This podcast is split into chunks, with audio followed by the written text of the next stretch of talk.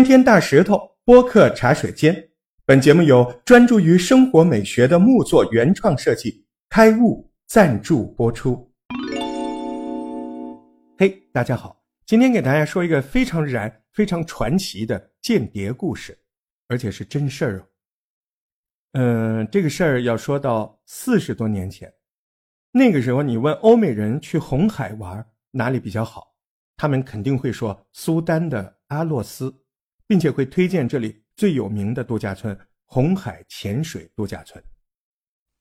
那个时候，红海潜水度假村是欧洲人特别向往的旅游胜地，啊，非常有名，绝美的海景、新鲜的食物、酒、一流的服务设施，所有都很完美。就连这个苏丹政府啊，对这个地方的旅游业发展，他都是很满意。但是，所有人都不知道。这个红海潜水度假村其实是假的，里面几十名人员，包括老板，都是以色列的秘密特工。他们办度假村的目的，就是为了救助一群在苏丹的犹太人。当时啊，这个苏丹隔壁埃塞俄比亚有一群在当地生活很久的犹太人的后裔，一般叫他们叫贝塔以色列人，或者是。埃塞俄比亚以色列人，这个一九七零年呢，埃塞俄比亚爆发了饥荒、粮食危机，内战一触即发，很多贝塔以色列人就跟着当地的埃塞俄比亚人一起躲进了哪儿呢？隔壁苏丹。但是由于这个宗教原因呢，犹太人在苏丹那是很危险的。于是为了把这批流亡的以色列后裔救回国，以色列就发动了一场。非常传奇的秘密行动，就是今天我们讲的这个事儿。当时啊，参加这个行动的特工们呢，就看上了一个地方，一个苏丹的海滨小城阿诺斯，他们决定拿这里做救援行动的中转港口。阿诺斯这个地方呢，它有一个度假村，这个度假村呢是之前意大利老板开发的，但是荒废很久了。这里海景非常的棒，这个特工们就觉得，哎，在一个到处都是游客的这个度假村，这样的东西拿来做行动的掩护，那最好不过了呀。于是，他们就伪装成了瑞士的一家旅游公司，就来跟苏丹当局谈判，让他们在阿诺斯就成功的开启了度假村酒店。虽然只是掩护，但是这群特工呢，他做的非常像模像样。这个酒店他花了一年多的时间搞装修，配备了空调、顶级水上运动设备，还有非常优雅的装潢装饰。这群特工还一本正经的招聘了十五名苏丹的当地人，你没有当地人也不像嘛，对吧？作为酒店的这个前台什么的，还从别的酒店挖来有名的大厨。但是，除了这十五个当地人，度假村里面所有不同岗位的工作人员。全部都是以色列特工，甚至是包括一些当服务员的女特工。这本地的苏丹的这十五个真员工啊，没有一个人知道他们周围的同事全是以色列一流的间谍。这个每天呢，特工们就会在储藏室里面值班，用无线电工作。白天呢，招揽服务客人；晚上呢，他们就要坐上卡车驶向。这个不远处以外的城市的边缘，那边是转运点，他们会在那儿接尽可能多的贝塔以色列人，然后偷偷的运往港口，把他们送回以色列回家。这些被救援的人呢，上车之后再次醒来，就会发现自己身在一个美丽的海港，远处呢还能看到一排排度假村的红屋顶，在这儿。以色列海军特种部队在黄色救生艇上一次一次的把人运到海洋的更深处，前往伊路撒冷，那是他们的家。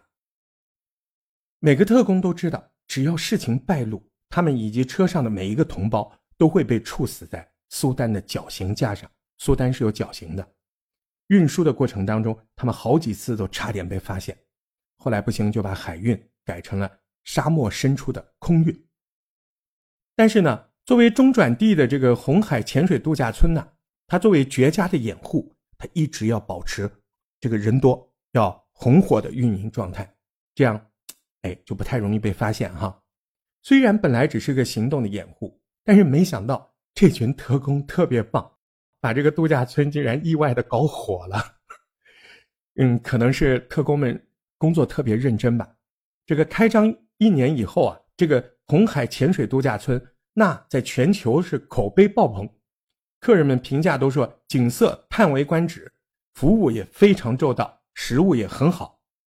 本来呢，这个苏丹也不是什么典型的旅游国家。但是这个度假村的人来了之后都说真香，还有的客人说：“哎呦，这里的欧洲服务员特别健康，好热情。”他们也不知道这些都是特工，甚至当时苏丹的高级官员全部都把这儿当做了最爱的度假场所。没有人知道那些行李员呐，那些健身教练呐，甚至教他们潜水的都是以色列特工。他们白天经营酒店，晚上还得去救人呢。倒是以色列特工的总部的会计松了一口气。你要知道，度假村运营成本挺贵的，没想到这么一弄啊，这还顺便赚了点钱回来，啊，于是乎就这样运营着，他们就救了很多的人。可是呢，后来就是因为行动救援的人数过多，就怕暴露，就被迫暂停了这个计划。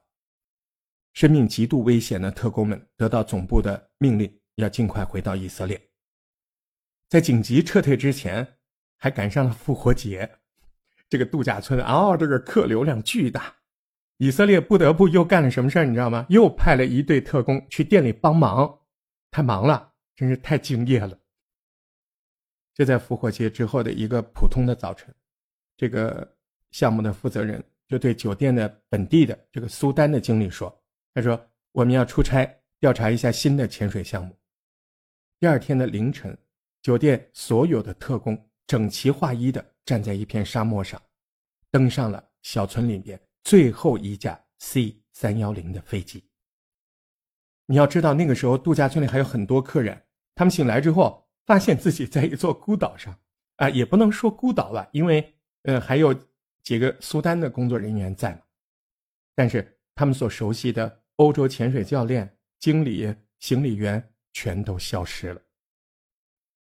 古老的圣经当中，摩西带着被奴役的希伯来人，经历万难，劈开红海，终于来到应许之地。这是一个古老的故事。而这次跨越了四年，悲壮并且惊人的贝塔以色列人救援行动，大家都称为摩西行动。他们这么精彩的故事啊，也在二零一九年。被改编成了一部电影，这部电影它可不叫《摩西行动》，这部电影叫《红海潜水俱乐部》，男主角而且是大家非常熟悉的美国队长埃文斯，有空去看一下。